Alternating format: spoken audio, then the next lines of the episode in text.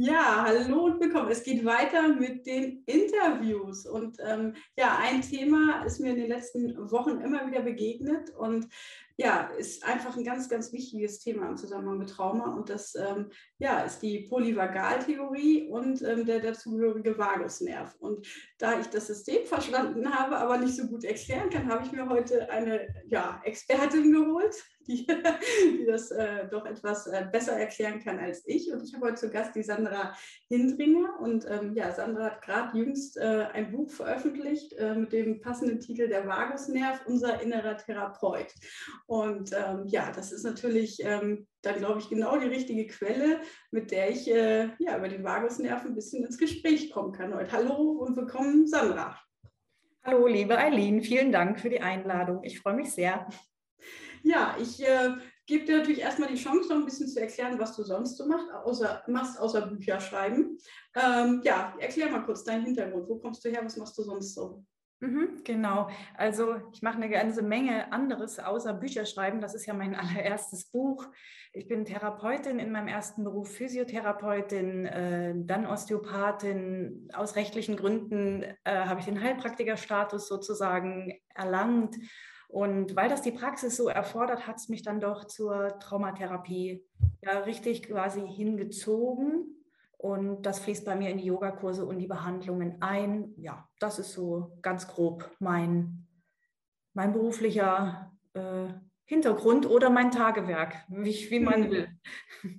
Ja, die, gerade die, die Kombination auch Osteopathie und, und äh, Traumatherapie, ich glaube, das ist, ähm, das kenne ich aus persönlicher Erfahrung. Ich habe wirklich die größten Fortschritte in den letzten drei Jahren ähm, tatsächlich auch mit einer ganz, ganz, ganz wunderbaren Osteopathin gemacht, ähm, die zwar, glaube ich, im ersten Moment ein bisschen überfahren wurde von meiner, mein, meinem Stand damals, weil ich schon sehr bewusst über, über die traumatischen Inhalte Bescheid wusste und ähm, aber halt wirklich gar keinen Zugang zu, zum körperlichen Erleben hatte. Und ähm, wir haben uns da in den letzten drei Jahren wirklich, ja, ähm, sind aneinander gewachsen und jetzt habe ich wirklich ein sehr, sehr gutes Körpergefühl dadurch. Und deshalb ist es nicht immer die klassische Gesprächstherapie oder Verhaltenstherapie, die da unbedingt immer nur den, den Durchbruch bringt. Deshalb finde ich das so spannend, dein, dein Portfolio, was du auch anbietest.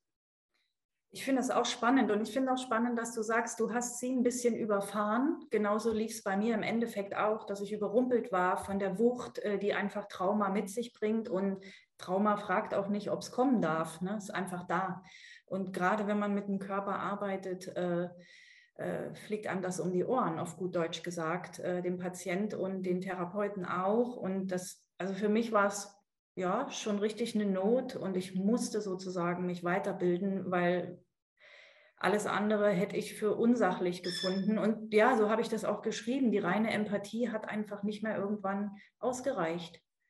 Ja, das, das brauchte einfach mehr Halt und mehr äh, Werkzeuge, mehr Wissen, umzugehen mit dieser mhm. Materie. Ja. Mhm. Und du hast ja dann die äh, äh, Somatic Experience als Ausbildung gemacht. Ne? Also das war, also ganz am Anfang habe ich mal so äh, kinesiologische, mh, hm, psychologische Kinesiologie gemacht. Ähm, das war dann aber nicht so mein äh, Mechanismus.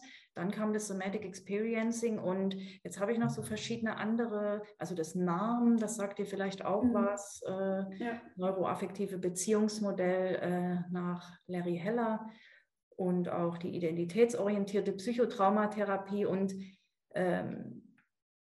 ich denke, das braucht auch ganz verschiedene Ansätze. Ne? Wie wir ja auch mittlerweile wissen, gibt es ja auch äh, verschiedene Traumakategorien, die einfach auch verschiedene Herangehensweisen erfordern. Es ist ein Unterschied, ob ich einen Fahrradsturz habe oder, oder ein Entwicklungstrauma. Mhm. Ja, und die, gerade wenn es dann auch in die Ebene der Entwicklungstraumata geht, die ähm, auch im vorsprachlichen Bereich sich schon entwickelt haben, da gibt es, ähm, da sind alle kognitiven Ansätze natürlich ähm, ja immer schwer. Man kommt, äh, man hat gar keine Sprache für das, was einem passiert ist. Und ähm, dennoch steckt es aber am Körper. Und Deshalb finde ich diesen, diesen ähm, ja, osteopathischen Ansatz plus dann wirklich auch noch ähm, das Wissen um, die, um das eigene Nervensystem hat mir wahnsinnig geholfen. Also seitdem kann ich ähm, ja, das, äh, mich selber besser regulieren und ähm, ja, verstehe auch die Reaktion anderer besser. Und das ist wirklich, ähm, ja, da ist äh, Wissen wirklich Macht, wenn man darum Bescheid weiß. Deshalb wollte ich heute auch mal diese Folge machen. Ja, ist, schön und ich denke, es äh, ist auch, naja, Trend ist vielleicht auch ein komisches Wort, ne? aber ich glaube, das wird sich noch sehr äh, äh, entwickeln. Es wird sich noch in die Breite entwickeln und ich glaube auch, dass sehr viele Körpertherapeuten, also Physiotherapeuten, Osteopathen äh, auf dem Weg sind, sich auch traumatherapeutisch fortzubilden. Mhm. Und dann kommen wir ja an diesen Theorien nicht vorbei. Ne? Mhm.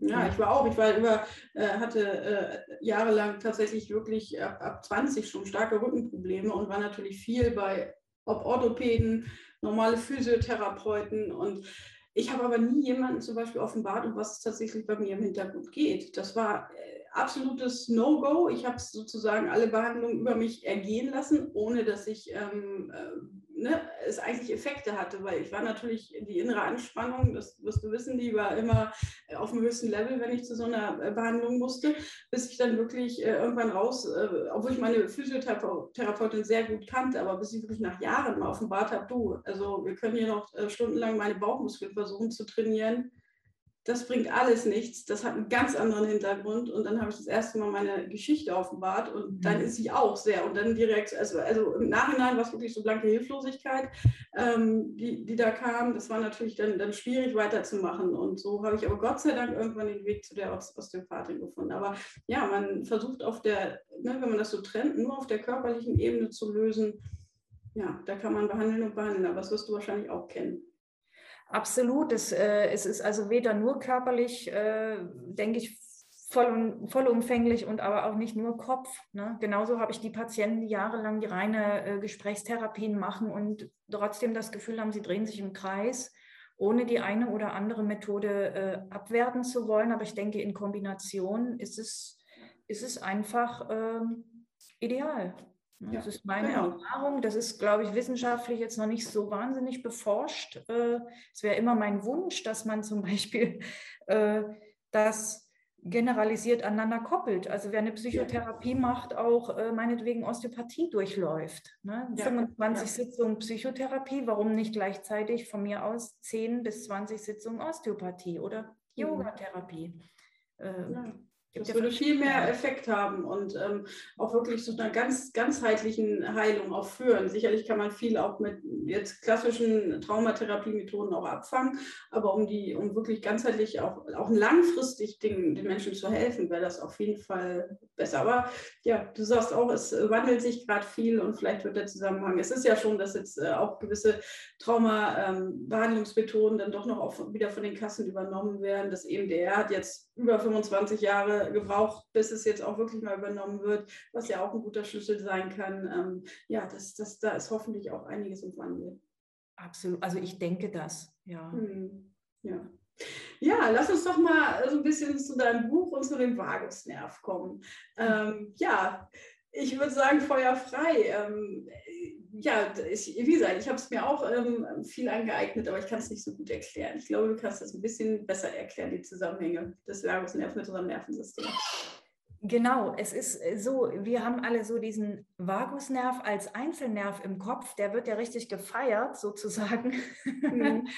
Aber worauf ich jetzt eingegangen bin, auch in dem Buch, das, das ist ja auch ein Komplex. Und zwar gibt es einerseits diesen Vagusnerv, der einfach hier im Hirnstamm entspringt und der hier am Hals runterläuft und der äh, über das Brustbein oder unterhalb vom Brustbein äh, zum Bauch äh, anatomisch verläuft. Aber wir haben ja, und das beschreibt eher die Polyvagaltheorie, ähm, diese autonomen Reaktionsmuster. Und die kennen auch viele Kampf und Flucht, Schockstache oder Todstellreflex und, und einfach der ventrale Vagus, da ist er wieder der Vagus, äh, da trifft sich das beides, ne, der Vagusnerv und das ventrale Vagussystem. Ähm, dieses Social Engagement System sagt man auch oder das System der sozialen Verbundenheit.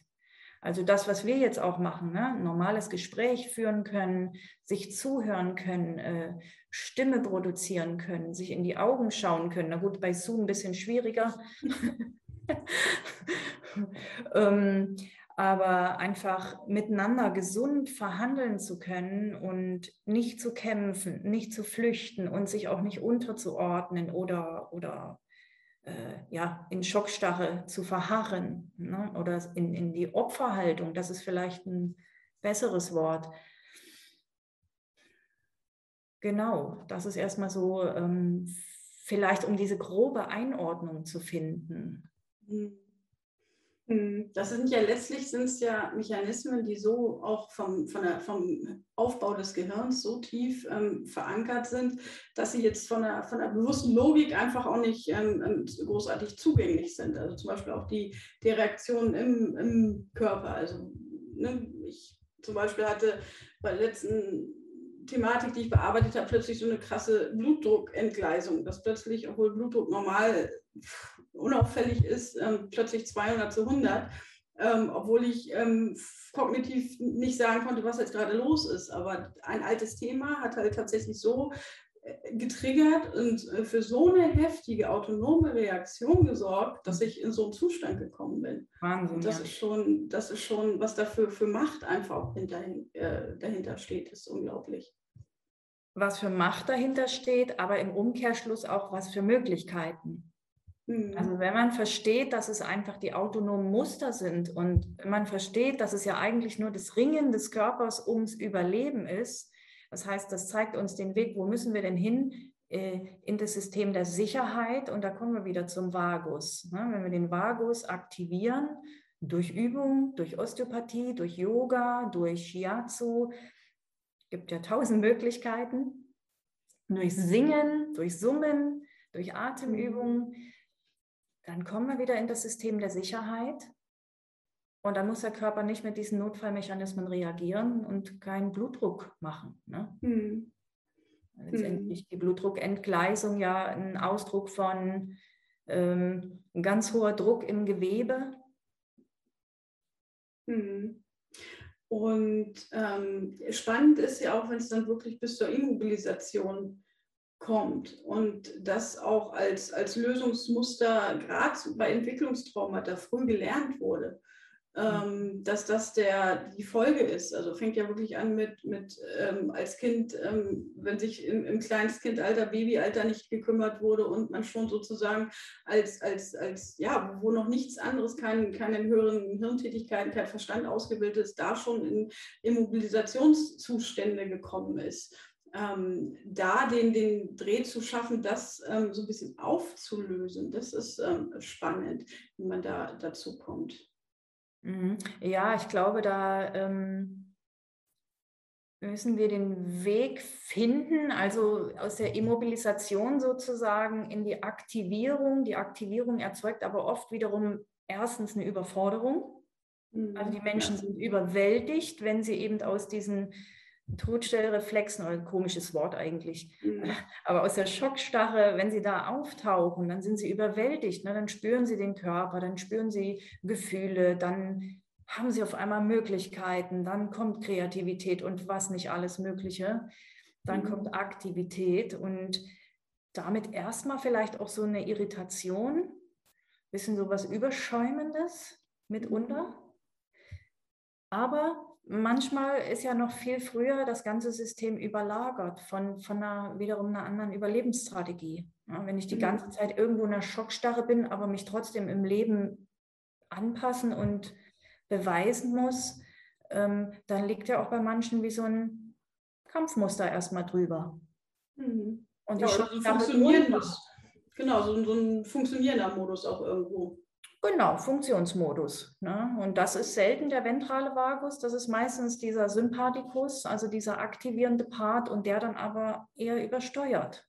Mhm. Der ist ja in seinem gesunden Maße lebensnotwendig. Wir können ja ohne den Sympathikus nicht leben. Mhm. Ne? Der, der, ist ja Ausdruck auch von Vitalität.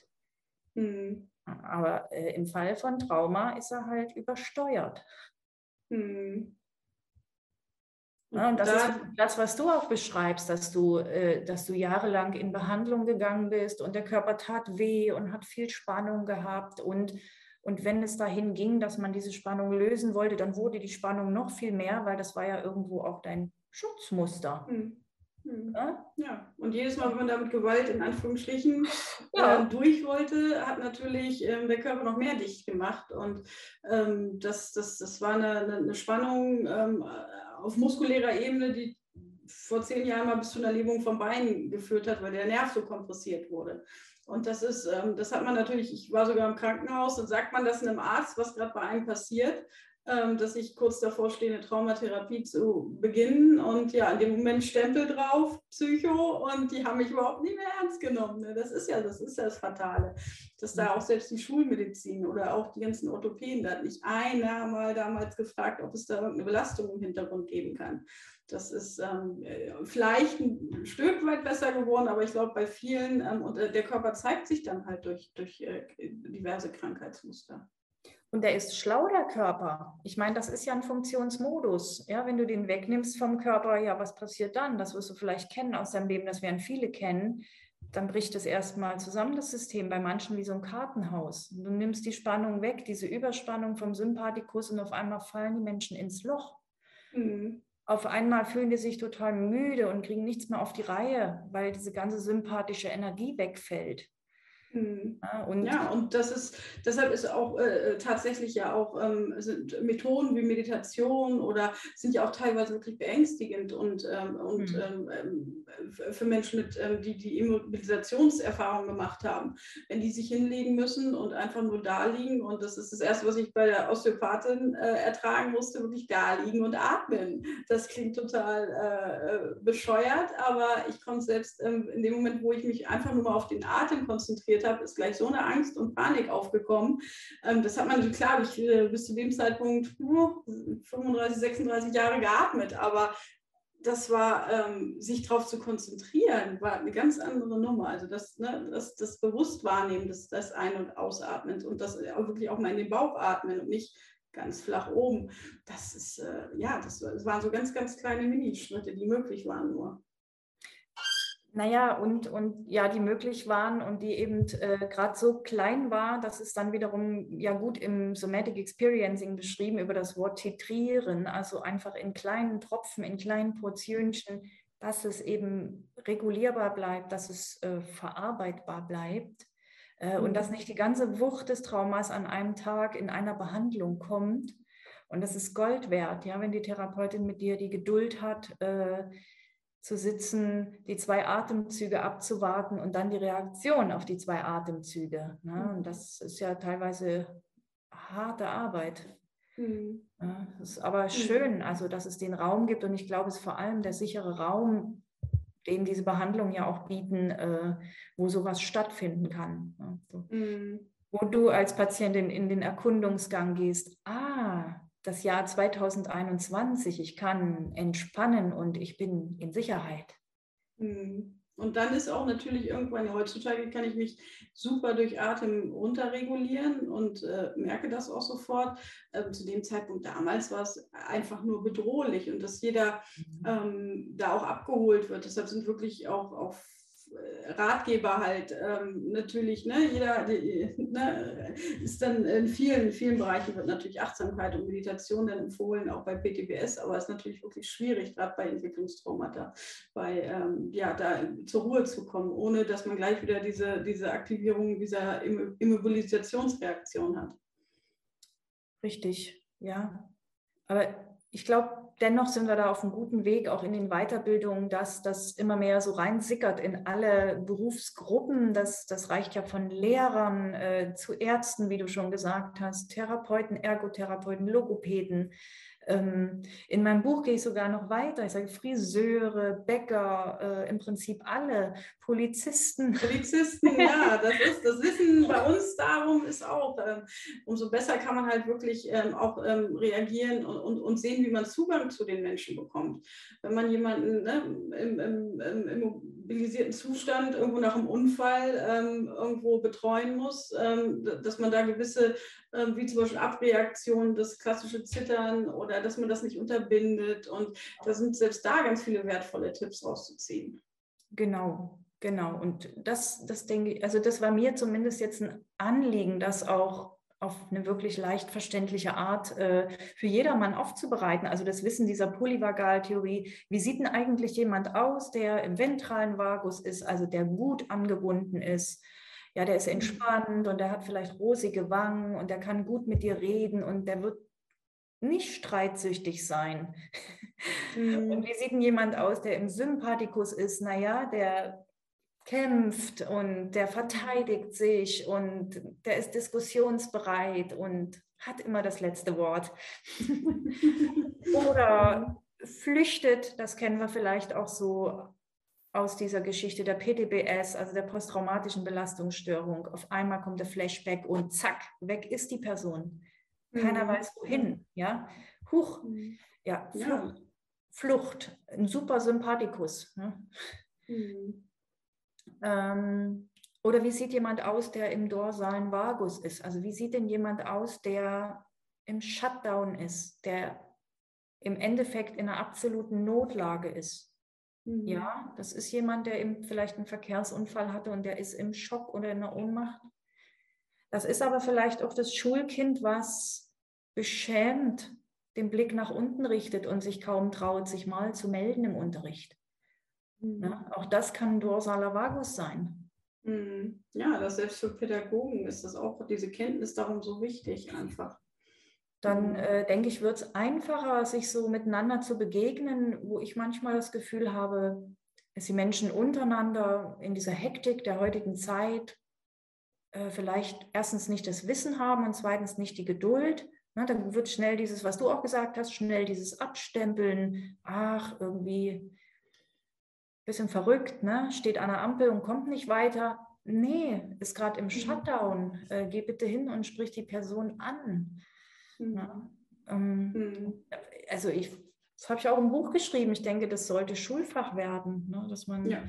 das Wissen einfach auf eine leichte Art, dass diese Berührungsängste weniger werden. Mhm. So ein bisschen auch wie eine Gebrauchsanweisung für sich selbst. Und das ist jetzt auch dein innerer Therapeut. Und das ist es einfach. Man hat einfach viel, viel mehr Selbstwirksamkeit, wenn man gut über diese, diese Prozesse auch Bescheid weiß. Äh, das sehe ich auch so. Mm, ja, weil wir reden immer von Entspannung. Da sind wir Therapeuten ja richtig stark. Ne? Jetzt entspannen Sie sich doch mal, jetzt lassen Sie doch mal locker. Boah, das sagt mal jemand, der hochaktiviert ist, ja. Und genauso gut gibt es aber die Leute, die eben unten sind, ne, in der Untererregung, ähm, die brauchen was ganz anderes. Ne? Mhm. Die brauchen vielleicht Explosivlaute in der Atemtherapie, ein bisschen Power aus der Tiefe. Mhm. Und das ist gut zu wissen. Wo steht denn derjenige? Mhm.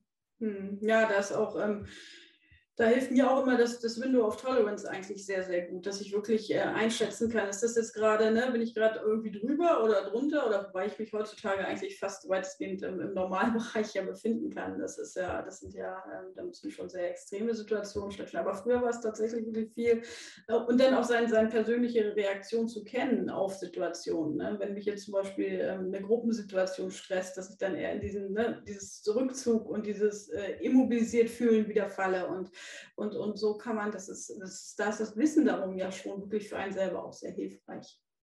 Ja, und ich finde, damit geht es auch wieder äh, äh, in die Normalität, denn ich persönlich finde das jetzt nicht schlimm, wenn es da Nuancen gibt, okay, ich gehe mal kurz in den Rückzug, das mhm. ist irgendwo ja ein reflektierter dorsaler Vagus, ja. aber nicht unbedingt ein absoluter Notstand, weil fünf Minuten später wirst du in der Lage sein, an die Bar zu gehen und dir ein Getränk zu holen ähm, dann bleibt das so ein bisschen im Fließen. Mhm. Ähm, ne? Und ich sage mal, richtig hart ist es, wenn du stecken bleibst. Wenn du die ganze Party über wirklich in der Ecke stehen bleibst und gar nicht rauskommst aus der Ecke. Oder mhm. wenn du mhm. gar nicht erst hingehst zur Party. Mhm. Ja, dann ähm, ist die Not einfach riesengroß. Aber wenn es diese Schwingungen gibt, da denke ich mir, meine Meinung, das gehört irgendwo zum Leben dazu. Ne? Also mhm. ich finde, man muss das auch ein bisschen relativieren und ähm, dann das Überperfektionistische dann auch versuchen wieder so in, in den mittleren Fluss zu bringen. Ne? So Ausschläge mhm. nach oben und unten gehören dazu. Ja, so ist das, so ist das Leben. Und die sind ja auch, ähm, so, so, ist das Leben, ist von Polarität ja auch gekennzeichnet. Und genau. ähm, mein, mein, Streben, auch gerade auch die, die, Körpertherapie dann zu machen, war, ähm, dass ich ähm, wusste, dass das ähm, dass ich zum Beispiel erst ähm, Freude wirklich empfinden kann, wenn ich auch die Trauer empfinden kann. Und Trauer steckte ganz viel im Körper noch fest. Mhm. Und äh, das habe ich, da hat sich die Arbeit halt wirklich gelohnt. Umso mehr Zugang ich dazu gefunden habe, umso mehr Zugang zur Freude und zu den positiven Gefühlen ähm, war dann auch wieder möglich. Mhm. das sind spannende, spannende Wechselwirkungen einfach. Absolut, ja, wo ich auch glaube, dass die schönen Gefühle, die angenehmen Gefühle irgendwo hinter den sowas wie Trauer oder Wut einfach gebunden sind. Also ne, das, mhm. das, das, höre ich ganz oft hier, dass dann äh, das einfach nicht möglich ist zu fühlen. Und wenn dann aber die Tränen kommen oder die Wut einfach äh, formuliert wurde, auf einmal kommt das Lächeln, ohne dass man es äh, geübt hat. Es ist dann einfach da. Ne? Mhm. Oder auf mhm. einmal sagen die Leute, oh, ich kann sie wieder angucken. Mhm. Ja, gesehen werden, genau. Oder, oder der Aspekt, genau. Das ist, ähm, und ich finde, äh, wenn man versteht auch den, die, die ganze Polyvagaltheorie, ähm, wird auch klar, warum Verbundenheit und warum Kontakt mit anderen einfach auch so heilsam ist. Das ja. Ähm, sagen ja einige, ne, ich glaube, das weiß nicht, was dein Schaf oder so, dass ähm, Trauma, die durch Menschen entstanden sind, auch durch Menschen ähm, geheilt werden können. Also dass mhm. dieser Kontakt so wichtig ist, auch vom, für unser Nervensystem. Also nicht nur, dass wir sagen, okay, ich muss jetzt ne, vom Verstand her, es ist wichtig, dass ich mit anderen in Beziehung trete. Nein, es ist für unser Nervensystem so wichtig. Ja, also ich glaube, das ist was ganz Urwüchsiges, weil so geht unser Leben ja mal los, dass wir als äh, Baby durch unsere Mutter äh, reguliert werden, ähm, mhm. bis wir selber dazu in der Lage sind. Und in der Psychotherapie spricht man ja auch im Endeffekt von Nachnähren. Und, und man sagt aber auch, das eine Nervensystem reguliert das andere. Und es mhm. geht in beide Richtungen. Ne? Ich kann jemanden mit meiner Ruhe anstecken und ich kann aber jemand auch mit meiner Übererregung anstecken und mhm. kennen wir mhm. alle so ein bisschen aus dem Alltag. Und das kenne ich aus dem Dienst gut. hektische Kollegen, nichts Schlimmeres als hektische Kollegen am Funkgerät. Also dann ist der ganze Einsatz, ähm, kann immer einmal sein, nur weil dann wirklich am, am Funkgerät jemand sitzt, der, der zu hektisch wird.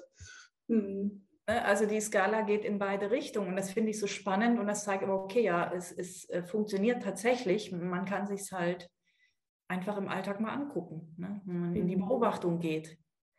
Mhm. Da habe ich übrigens ein Sieben-Tage-Programm in das Buch eingebaut, wo man jeden Tag äh, mal was anderes beobachten kann an sich oder an den anderen. Also zum Beispiel so die Merkmale des Sympathikus. Ähm, ich denke, das muss man auch so ein bisschen üben.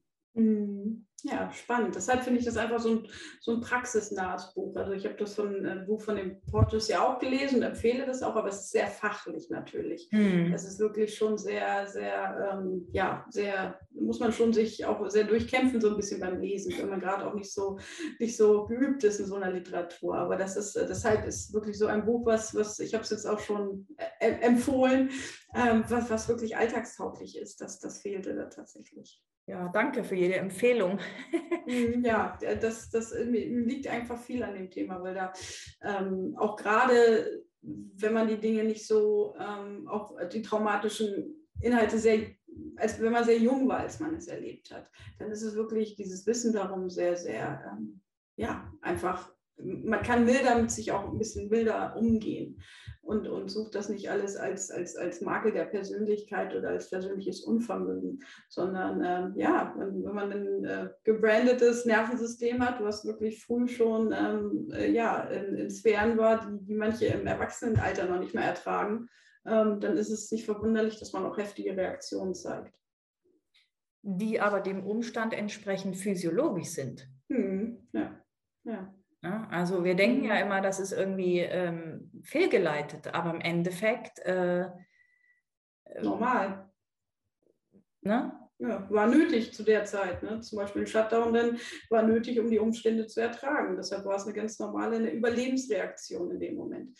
Und dann kann man damit auch ein bisschen gnädiger umgehen. Finde ich auch. Also dann entwickeln sich die Möglichkeiten. Ne? Man sagt, okay, gut, das ist eben notwendig und von da aus geht es dann los. Ne? Was ist denn ab hier möglich? Hm.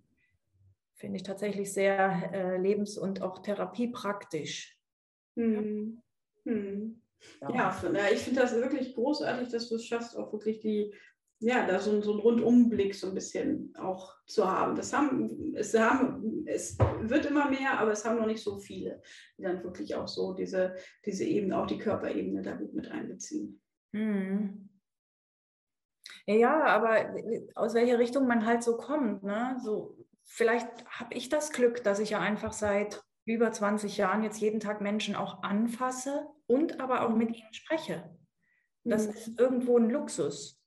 Mhm. Der Psychotherapeut spricht vor allem, aber fasst jetzt vielleicht nicht an. Und wenn ich jemand mhm. anfasse und zufälligerweise sprechen wir gleichzeitig, ich merke sofort, wenn die Haut nass wird, dann merke ich, okay, mhm. oh, das System hat aber gerade Stress, was ist denn los? Mhm.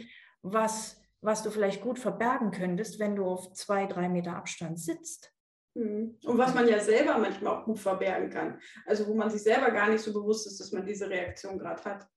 Das stimmt auch. Also die Erfahrung mache ich auch. Dann, äh, ich spreche das ja auch an und sage, merken Sie, dass Sie jetzt so durchschwitzen? Nö. Äh, ja. Oder natürlich auch ja, natürlich. Mhm. Äh, alle, es gibt alle Möglichkeiten. Ne? Mhm. Das, ähm, vielleicht ergibt das dann nach so vielen Jahren, ja, das, worüber wir jetzt reden. Ja, also auf jeden Fall ähm, ja, ein großes, großes, ähm, ja, großes Heilungspotenzial oder helf, ne, dass man wirklich Menschen auch ähm, helfen kann, aus, aus diesem Kreislauf auch so ein bisschen wieder ähm, zurückzudrehen aus dieser äh, Überaktivierung, auch auf dieser sympathischen Überaktivierung, die ja einfach auf Dauer für den ganzen Organismus ähm, einfach Folgeprobleme hat, ob es nun Entzündungswerte sind, die chronisch hoch sind oder es sind ja so viele ähm, ja, physiologische Folgen dann, die auch ähm, ja, das Leben ja zusätzlich belasten. Also ich kenne wirklich ja, sehr schwer traumatisierte Menschen, die ja zusätzlich auch wirklich auch noch gesundheitlich sehr, sehr angeschlagen sind. Und das ist so, ähm, ja, da einen Weg finden, ähm, das so ein bisschen zu abzumildern. Das ist natürlich, und da kann jeder, ist jeder, der sich da fortbildet, weiterbildet und helfen kann, Gold wert. Und jeder, der betroffen ist, äh, hat die Chance, sobald es geht, äh, anzufangen, einfach in diese Regulationsprozesse, weil wenn der Körper natürlich mal 50 Jahre in so einem übererregten Zustand ist, ja, dann kommt es natürlich irgendwann zu Gelenksveränderungen. Dann hast du irgendwann die mhm. Arthrose, weil der Druck halt groß ist oder das System ist eben durch Medikamente in, in der Blutdruckregulation eingestellt. Also ähm, da würde ich mich jetzt nicht aus dem Fenster rauslehnen wollen und sagen, na, das kann man dann alles wieder zurückdrehen. Äh, das irgendwo erschöpft sich dann irgendwann auch die Möglichkeit, den Körper in seiner Struktur, ne? also mhm. äh, wieder auf man kann, zurückzuführen. Mhm. Ne? Aber manchmal kann man es halt so ein bisschen zumindest ähm, abmildern oder den Prozess auch stoppen, dass es nicht, dass es nicht noch äh, sich weiter noch manifestiert. Das mhm. auf jeden Fall, also ist es nie zu spät, das müssen wir mhm. auch sagen. Es ist nie zu spät, aber man muss dann halt immer sich realistisch hinsetzen und gucken, was ist ab hier jetzt möglich. Mhm. Ja, also ja. ich finde, man sollte auch nicht so einen Verzauberungsvorgang starten, so auf jetzt können wir mhm. auf einmal alles heilen. Nee. Das äh, wäre zu schön. Aber erleichtern, erleichtern können wir eine ganze Menge. Ne? Genau. Und auch dieses, dieses ähm, eine gewisse ähm, ja, Akzeptanz, dass man sich auch nicht unbedingt immer selber vergleicht mit jemandem, der das nicht erlebt hat, der zum Beispiel ähm, keine traumatische Kindheit hatte. Dass man, man hat das immer so, gerade unsere Gesellschaft, immer so einen Anspruch ähm, auf ein gewisses Idealbild, aber das, das hast du ja vorhin auch schon gesagt, dass man dem kann nicht entsprochen werden, wenn man andere Startbedingungen hatte und dass man sich da auch abholt, wo man einfach auch steht. Und ähm, da milde mit sich ist und mit sich selber auch ein gewisses Mitgefühl hat. Ja, und dass es mhm. einfach okay ist, so wie es ist. Ja, das mhm. stimmt. Mhm. Ja, liebe Sandra, ich bin total ähm, happy, dass du hier zu Gast warst und ähm, ja, weiß deine Arbeit äh, total zu schätzen. Also ich kann es, ich habe es ja von meiner eigenen Osteopathin, die sich tatsächlich auch sehr mit dem Thema Trauma dann auch beschäftigt hat ähm, ja, weiß nicht, ob wahrscheinlich auch wie bei dir, dass sie merkte, dass immer mehr, mehr Menschen halt auch den Bedarf haben und ähm, ja, wieder in Teilen auch aneinander ein bisschen gewachsen sind. Ähm, ja, von daher, dass jeder, der sich, der so ganzheitlich das Ganze betrachtet, ähm, ist einfach ja, eine Bereicherung. Und deshalb bin ich dankbar, dass du das Interview mir gegeben hast und äh, natürlich auch für, für das Buch. Das ist wirklich, ähm, ja, ich glaube, wird auch vielen Betroffenen äh, gute Denkanstöße geben.